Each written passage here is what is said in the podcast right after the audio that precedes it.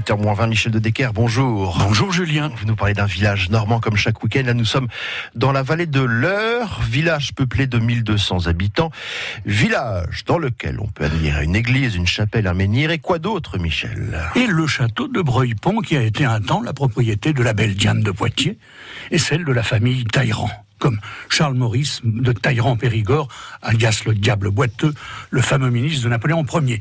Napoléon, qui a marqué l'histoire de Breuil-Pont, puisqu'elle était de 1954, c'est la passerelle du hameau de Loré que choisira Sacha Guitry pour tourner une scène de son film Napoléon.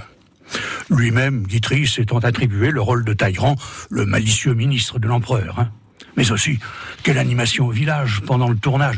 Il faut dire que la distribution était assez étonnante puisque l'on trouvait les noms de Pierre Brasseur, Jean Gabin, Jean Marais, Yves Montand, Serge Reggiani, Daniel Gélin, Micheline Prel, Patachou, Daniel Darieux, Jean Pia et, et le grand Orson Welles lui-même sans oublier l'ineffable Noël Roquevert dans le rôle de Cambronne. Noël Roquevert qui se réjouissait de voir qu'à Waterloo, Napoléon ne mâchait pas ses mots. Mais ce n'est pas la défaite de Waterloo qui a été tournée chez nous en d'Eure, sur le petit pont de Loré.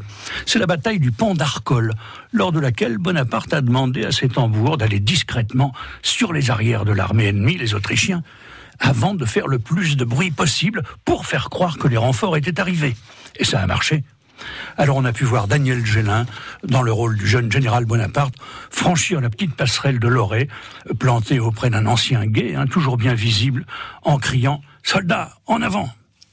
Ceux ou celles qui ont alors eu la chance d'assister à quelques prises de vue sur les bords de l'heure doivent sans doute se souvenir d'avoir vu Sacha Guitry vêtu d'une chemise à fleurs, le cou chargé de colliers, le crâne couvert d'un grand chapeau de paille qui le protégeait du soleil, et et comme il souffrait alors terriblement de ses rhumatismes articulaires, il était assis dans son vaste fauteuil de réalisateur qui était muni de roues afin de pouvoir être poussé.